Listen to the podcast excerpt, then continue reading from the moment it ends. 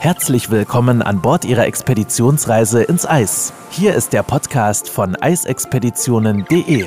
Christina Hillemann ist Ihre Botschafterin und absolute Expertin, wenn es um Reisen in die Antarktis und Arktis geht und nimmt Sie mit in die unberührten polaren Regionen dieser Erde. Begeben Sie sich auf die Spuren von Roald Amundsen, Sir Ernest Henry Shackleton oder Fridtjof Nansen und werden Sie selbst zum Entdecker. Herzlich willkommen zur 149. Folge unseres Podcasts. Immer wieder, wenn wir an Bord stehen, dann äh, kommt ab und an die Diskussion auf, ist das jetzt ein Eisberg oder ist das eine Eisscholle? Beim letzten Mal war es gerade, als ich im März mit meinem Mann in der Antarktis war, so, dass es immer die klassische Competition oder den Wettbewerb gibt, wer sieht den ersten Eisberg, wenn wir über die Drake-Passage fahren ähm, und ja, wer schätzt, wann es den ersten Eisberg gibt und äh, liegt vielleicht sogar richtig. Zeit, dass wir uns mal so ein bisschen damit auseinandersetzen. Was ist dann ein Eisberg und was ist eine Eisscholle? Und die größte Challenge in diesem Interview heute mit dem lieben Henry, der dabei ist. Grüß dich, liebe Grüße, wie geht's dir? Oh, mir geht's hervorragend, Dankeschön. selbst? ja, also Henry schart quasi jetzt bei dem Thema schon mit den Hufen. Und liebe Gäste, wir müssen ein bisschen aufpassen, dass wir so ungefähr bei einer halben Stunde bleiben, weil wenn es ums Eis geht, artet das bei Henry in der Regel aus. Wir versuchen es jetzt einfach mal, ob Henry uns den Unterschied zwischen Eisberg und Eisscholle erklären kann. Meinst du, du schaffst das in ungefähr 30 Minuten, Henry? Doch, ich bin da zuversichtlich. Gut. Dann fangen wir auch direkt mal an. Ähm, wie gesagt, Zeit ist bei diesem Thema wertvoll und, und ähm, ja, extrem kostbar mit Henry. Was sind denn so für dich die wesentlichen Unterschiede zwischen Eisbergen und Eisschollen in Bezug auf Größe, Form und Entstehung? Erzähl uns doch mal was dazu.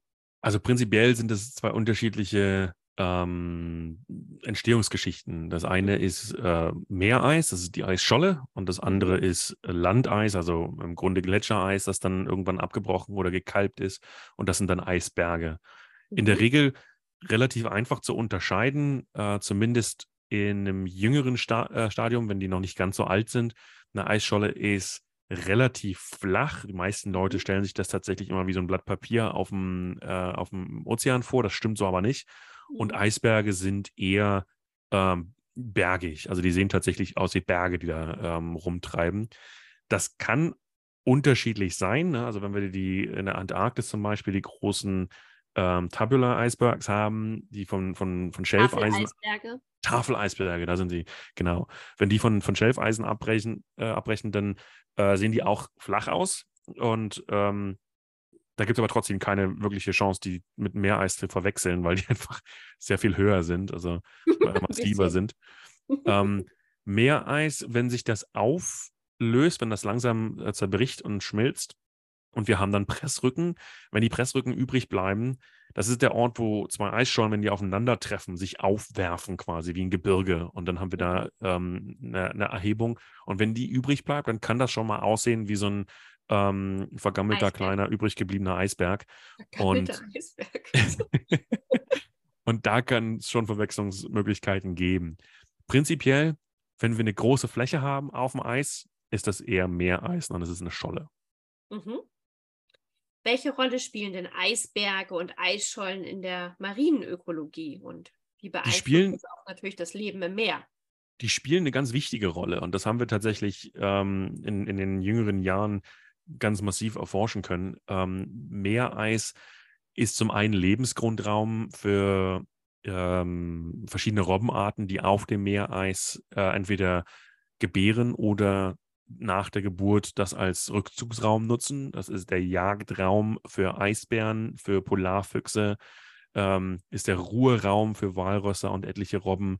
Ähm, es ist insbesondere rund um ähm, Grönland, die kanadische Arktis und Alaska und auch ähm, zum, zum großen Teil in, äh, in der russischen Arktis Jagdterritorium für ähm, Ureinwohner.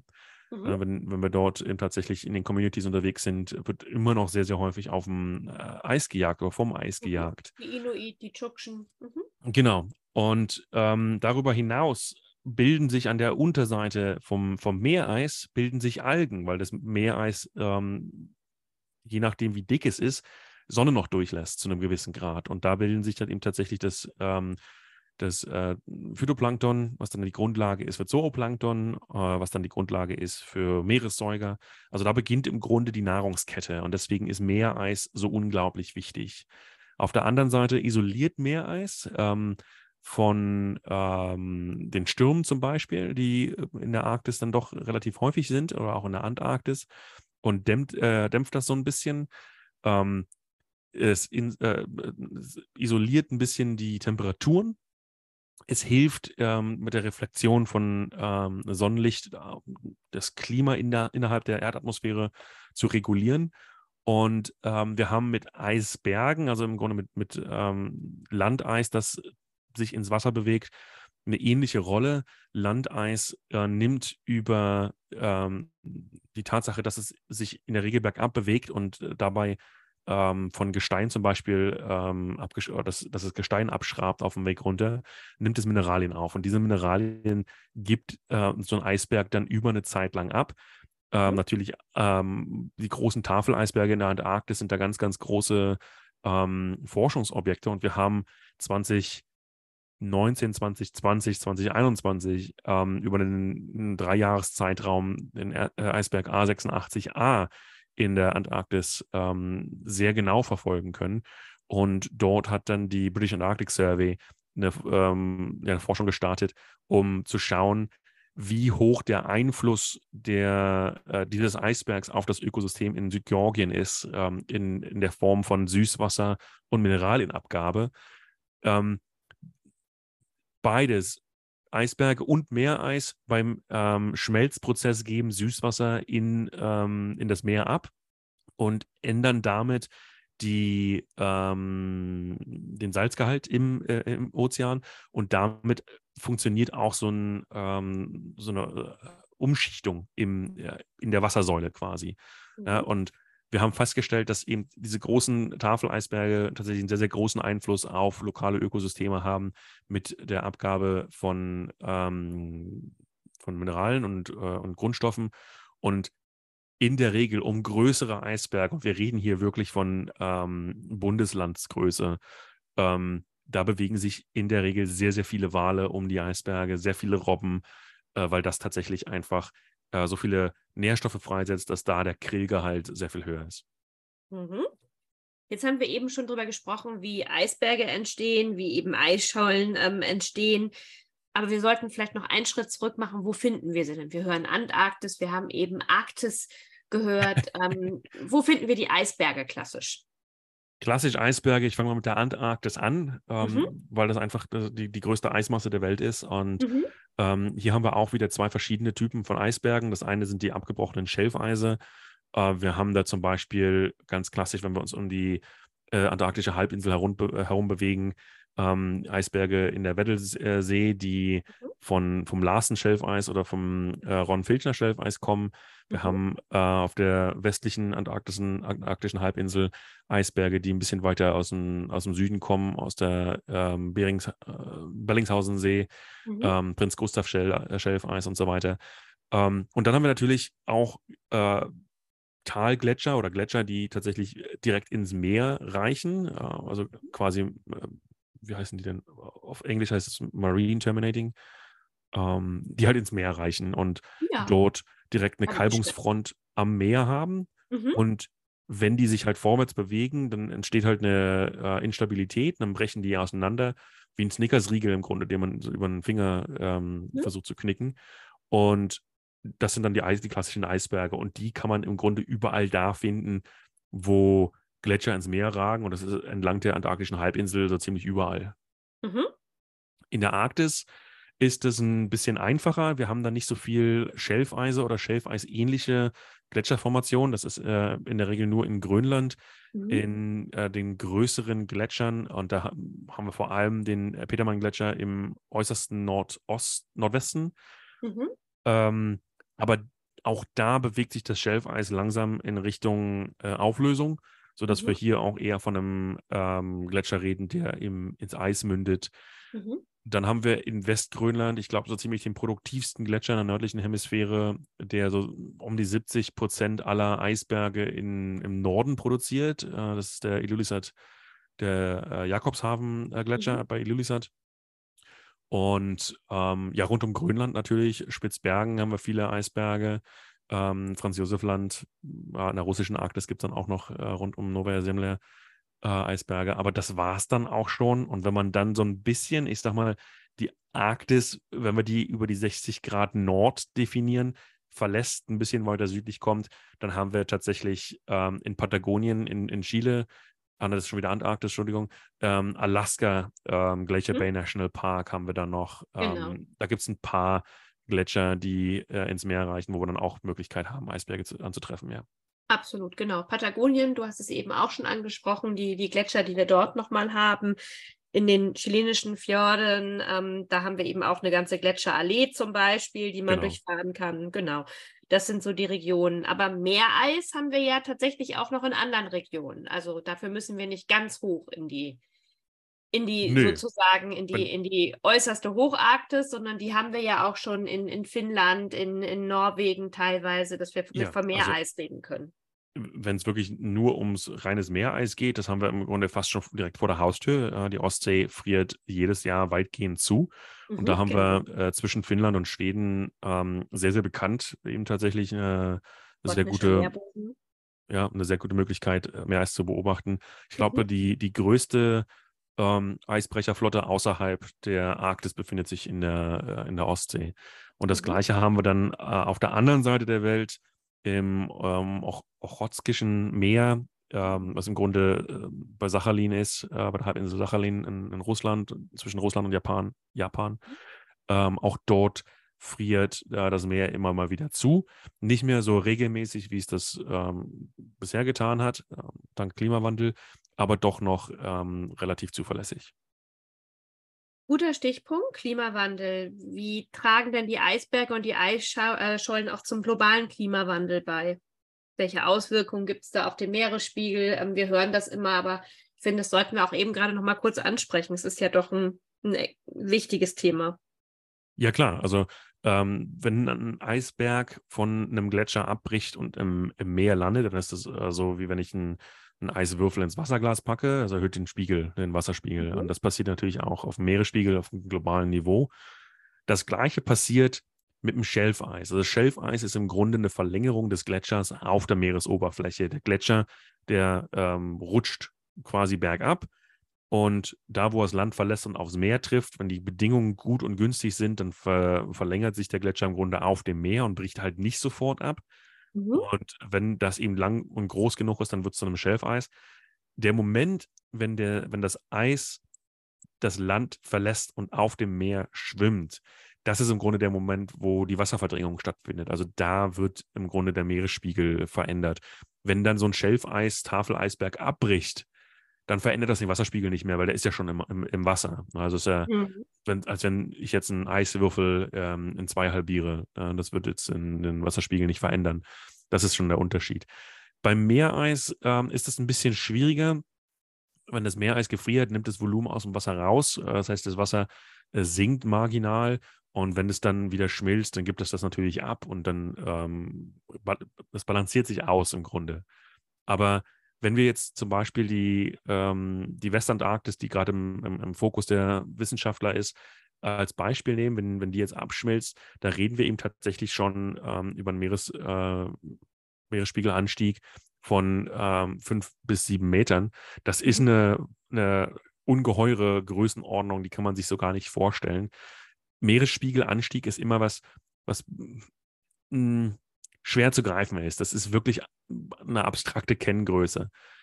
Das macht das Ganze wirklich schwer zu verstehen ähm, in, der, in der Gefährlichkeit, über die wir da reden. Wenn wir uns zum Beispiel Norddeutschland angucken, das geht dann schon ein ganzes Stück Inland. Ja, da, da, da, da, muss man sich einfach auch im Klaren drüber sein. Ähm, ja, in der Westernarktis haben wir eben tatsächlich auch eine Besonderheit, dass die ähm, Täler unter diesen Schelfeisen, unter diesen äh, massiven Gletschern, die da runterkommen, sehr, sehr tief sind. Äh, die, die gehen bis zu zweieinhalb, drei Kilometer tief. Und da haben wir eben die, äh, ja, die Besonderheit, dass das warme Meerwasser also halt immer wärmer wird. Von ähm, unten unterspült. Genau. Und die größte Schmelze, die wir in der Antarktis haben, ist keine Oberflächenschmelze ähm, auf dem Kontinent oder äh, in Küstenregionen, sondern es ist tatsächlich, das Schelfeis wird von unten weggefräst quasi von den mhm. warmen Meeresströmungen. Und da sehen wir schon ähm, bei der Menge an Schelfeis, äh, Menge an, an Landeis, was in die Ozeane abgegeben wird, das verändert nicht nur den Wasserspiegel, das verändert auch den Salzhaushalt. Und das ist viel gravierender, viel dramatischer, weil das einen unfassbar, also einen direkten Einfluss auf die Meeresströme hat. Ja, mhm. Und wenn wir ähm, bestes Beispiel den Golfstrom anschauen. Wir können durchaus messen, dass sich die äh, Stromleistung des Golfstroms ähm, marginal reduziert. wenn wir das eben halt extrapolieren, dann kann man schon sagen, das hat einen, direkten Einfluss auf Zentraleuropa. Ohne den Golfstrom würde es in, in Nordwesteuropa zum Beispiel äh, diese mil dieses milde Klima, was für uns eben tatsächlich das Leben so angenehm macht, äh, nicht existieren. Und wenn wir sehen, dass eben diese Leistung vom Golfstrom abnimmt durch äh, mehr Süßwasser im, äh, im Meer, also sprich einen geringeren Salzanteil im Atlantischen Ozean, dann ähm, können wir eben halt auch ja, vorhersagen, dass sich das Klima in ähm, Westzentraleuropa in der Form verändern wird, dass es weniger berechenbar ist, dass es mehr, Absolut. ja, dass, dass es halt mehr schwingt und das macht es für uns halt schwierig. Genau, mhm. genau dass es für uns halt schwieriger ist, ähm, damit umzugehen und das vorherzusagen. Welche Gefahren können denn Eisberge und Eisschollen für die Schifffahrt darstellen und wie geht ihr damit um? Es gibt ja eben auch Möglichkeiten, das zu messen. Wie vermeidet ihr das oder wie managt ihr das? Ähm, ja, historisches Beispiel ist ja immer noch die Titanic, die gegen den Eisberg gefahren ist und dann gesunken. Das ist ja heute in der Form eigentlich kaum noch machbar, weil ihr arbeitet ja mit den neuesten Technologiestandards. Ja, das letzte Beispiel ist gar nicht so lange her. Na, wenn wir das jetzt mal im, ins Verhältnis sehen. Titanic mhm. war, wann war das, 1912? Mhm. Ähm, 2007 gab es das letzte große Schiffsunglück, was direkt mit Eis zu, zu tun hat. Und das war die Explorer, mhm. die äh, in der Antarktis, äh, in der äh, Bransfield Strait, ähm, ja, untergegangen ist äh, zum Glück niemand zu Schaden gekommen ist. Alle Passagiere wurden ähm, gerettet, Crew auch. Und auch das ist hier passiert ähm, über eine Fehleinschätzung der Eissituation. Dass eben der, der, der, die Schiffsbesatzung, der Kapitän hier in dem Fall, davon ausgegangen ist, dass es sich um äh, einjähriges Eis handelt, äh, Meereis. Und ähm, einjähriges Eis ist nicht so kompakt. Das ist ein relativ ähm, weiches Eis. Das stimmt so mhm. nicht. Also bei weich äh, hat man jetzt andere Assoziationen im Kopf, aber es ist deutlich weicher als ein äh, mehrjähriges Eis.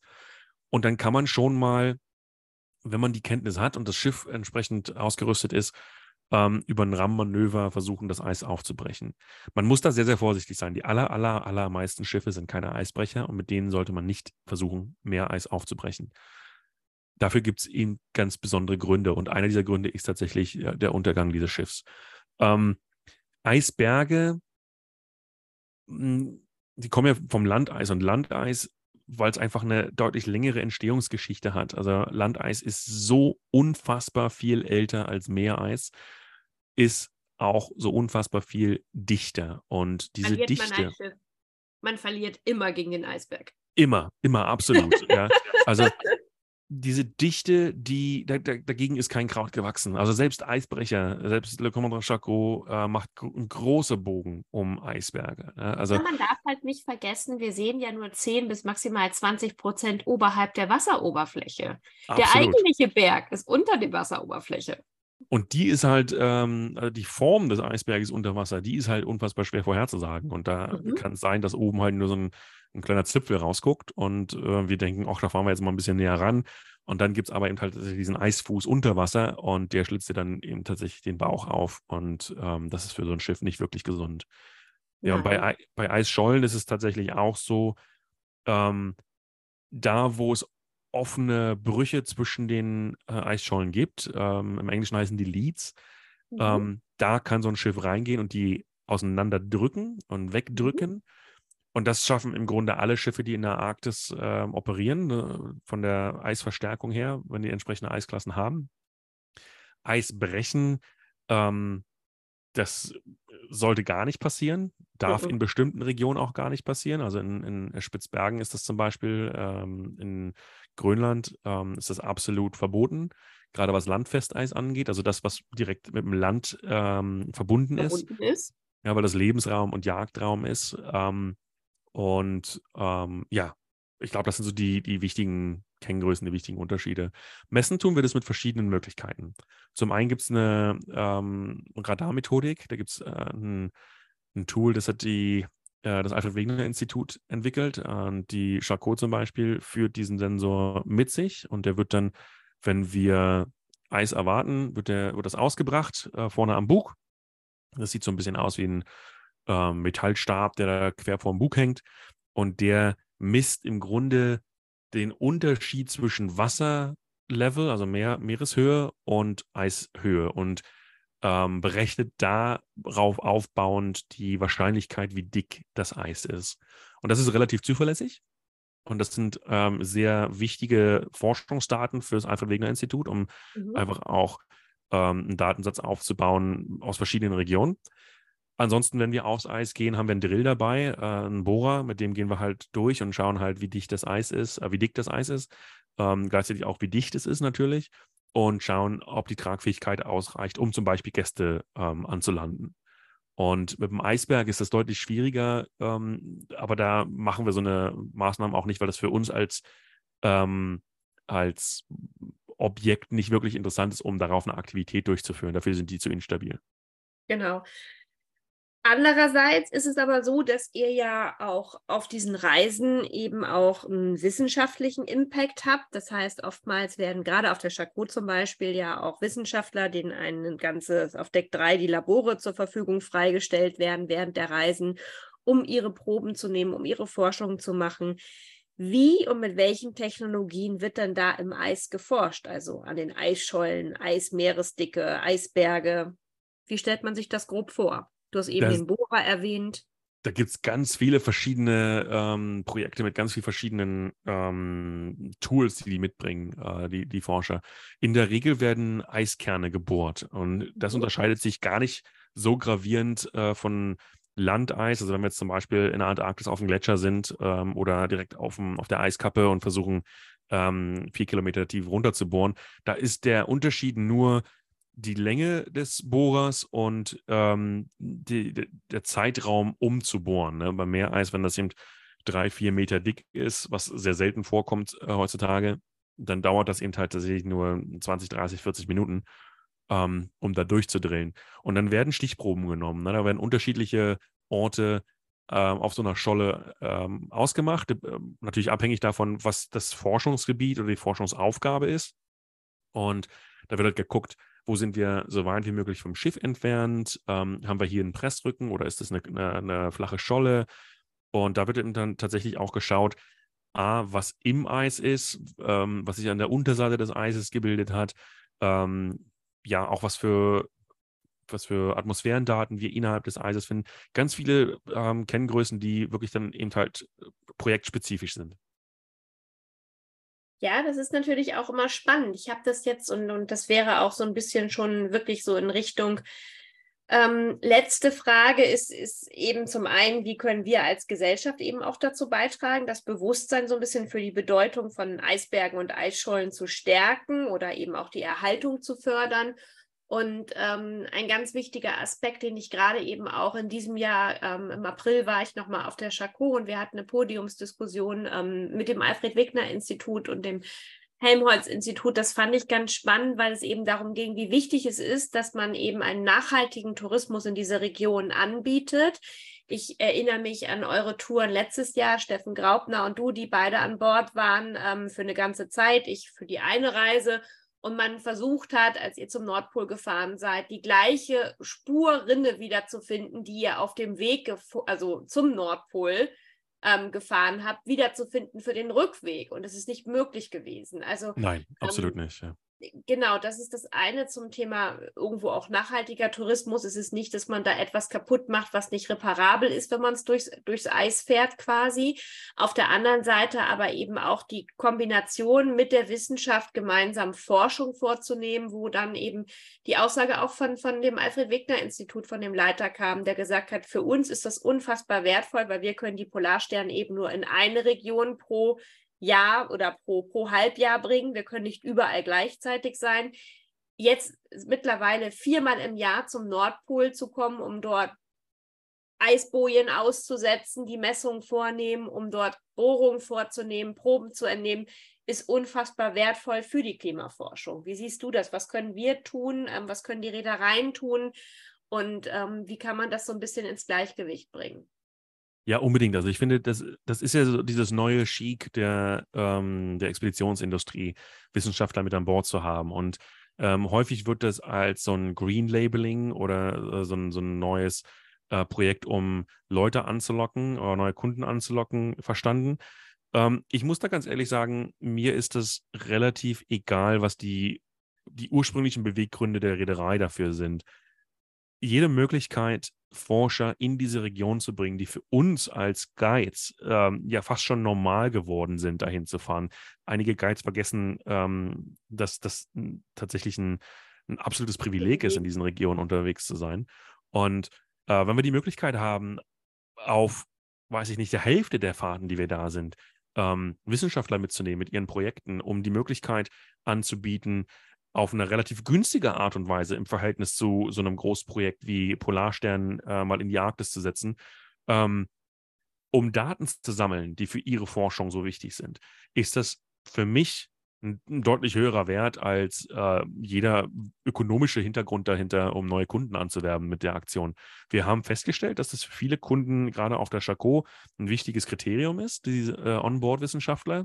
Mhm. Und äh, Ponant, die Reederei, auch äh, mehr da, daran arbeiten muss, das aufzuarbeiten, also das, das öffentlich zu kommunizieren, die Wissenschaftler auch mehr aktiv in das Programm, das Bordprogramm einzubinden, ähm, um über die Forschung zu sprechen. Man darf aber auch nicht vergessen, die sind in erster Linie da, um zu arbeiten. Ja, die wollen ihm tatsächlich ähm, ihre Forschung, äh, Forschungsergebnisse vorantreiben. Ähm, da, da müssen wir uns nichts vormachen. Aber die Art und Weise, eben die Schiffe zu nutzen, um dort hinzukommen, um Daten zu sammeln, an die man sonst sehr, sehr schwer rankommt. Das ist im Grunde eine Professionalisierung der Citizen Science, die wir ähm, bisher get getan haben oder auch immer noch tun, wo wir als Nichtwissenschaftler ähm, rudimentäre Daten sammeln und eine Langzeitbeobachtung ermöglichen. Ich, ich sag mal, es gibt da verschiedene Projekte wie Wahlbeobachtung, ähm, dass man mhm. Äh, Happy Well, genau, dass man tatsächlich äh, Migrationsrouten von Buckelwalen ähm, studieren kann oder von anderen Wahlspezies oder ja, Vögelbeobachtung und so weiter und so fort. Das sind ja Sachen, da braucht man nicht zwangsläufig Experten für. Da kann man eben tatsächlich mit modernen ähm, Datenbanken da, durchaus eingreifen. Es gibt aber sehr viel komplexere Themen, wie eben zum Beispiel äh, die Zusammensetzung der, der Wassersäule, der, ähm, der Nahrungskette in der Wassersäule. Ähm, das braucht dann eben tatsächlich schon eine Regelmäßigkeit, äh, sehr genaues Material, sehr genaue Forschungsaufgaben und so weiter. Und da können die Reedereien mit ihren Routen, die ja relativ ähm, vorhersagbar sind, ich sag mal, man, man ist ja relativ gebunden an Regionen, ähm, kann man da schon sehr, sehr viel helfen. Und wenn uns das hilft, unser Verständnis für die Polarregion äh, auszubauen, bin ich da absolut dafür, mehr Wissenschaftler an Bord zu haben.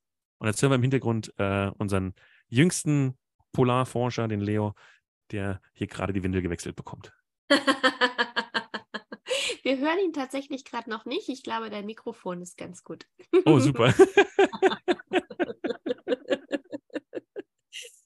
Ja, ich glaube, das ist, ist auch da wieder ein, ein äh, genau richtiger Ansatz und ähm, ich sehe es ähnlich. Ähm, ja, der eine oder andere sagt, man nennt es Greenwashing, aber wir haben eben auch die Nachweise vom Alfred Wegener Institut, wie wertvoll diese Fahrten und Arbeiten für die Erkenntnisse sind.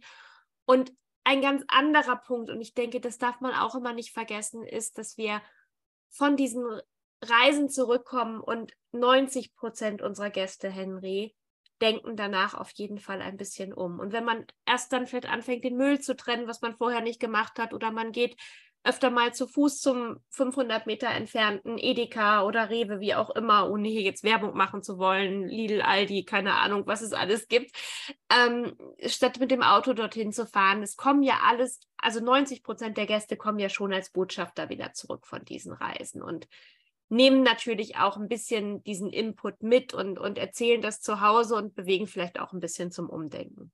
Und dieser Multiplikationsfaktor, das ist natürlich das Wichtige. Und das ist für uns ähm, ja der Hauptgrund, weshalb wir diese Reisen machen, ist, dass wir tatsächlich auch ähm, Menschen mitnehmen wollen und ein bisschen einführen wollen in die Wichtigkeit dieser Region, in denen wir da unterwegs sind. Und die haben unfassbar äh, wichtigen Stellenwert für ähm, unser Klima, für unseren Klimahaushalt, für ähm, das Ökosystem. Und wenn wir das vor Ort ihm beibringen können, ist der Lerneffekt so viel größer, als wenn ich mir eine Dokumentation angucke und da nur relativ abstrakt weit entfernt äh, was beigebracht bekomme. Also wenn ich das mit eigenen Augen sehen und anfassen kann, wenn ich es erleben kann, im, im, wahrsten Sinne des Wortes, dann verstehe ich es besser. Und es gibt halt diesen schönen Leitzeil, äh, Leitsatz, ähm, was ich verstehe, beschütze ich auch viel besser. Absolut. Genauso lassen wir es stehen. Herzlichen Dank an dich, Henry, für deine Zeit, Eisberg oder Eisscholle. Ich glaube, jetzt wissen wir alle Bescheid und vielen, vielen lieben Dank auch an die Hörer und ich freue mich auf weitere Folgen wieder mit Henry. Machen Sie es gut. Wenn Sie mehr zu den einzelnen Reisen erfahren möchten, besuchen Sie www.eisexpeditionen.de und hören Sie auch beim nächsten Mal wieder rein.